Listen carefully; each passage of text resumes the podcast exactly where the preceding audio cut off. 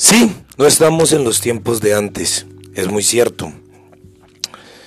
Eh, juzgamos hoy en día tanto a hombres como a mujeres, ¿no?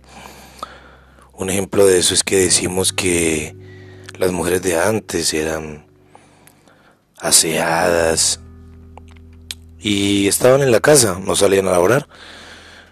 Y o no tenían sueños, si los tenían, sus esposos no les dejaban.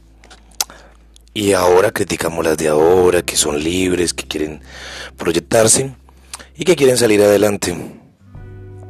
Y no entiendo a qué se. Criticábamos, criticamos el antes y el después. Y no vemos la mejoría. No todas las mujeres están con un hombre por interés. Hay mujeres que saben amar a un hombre.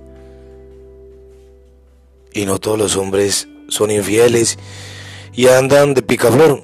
Hay hombres que también se entregan.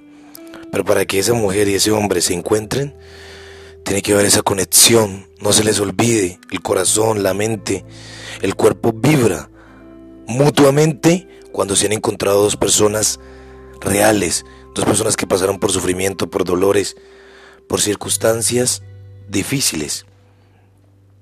Es ahí donde ocurre la magia más hermosa y emergen las almas que están dispuestas a darse mutuamente todo, pero sobre todo a no depender de nada y a saber que no es apego, sino es amor lo que siente.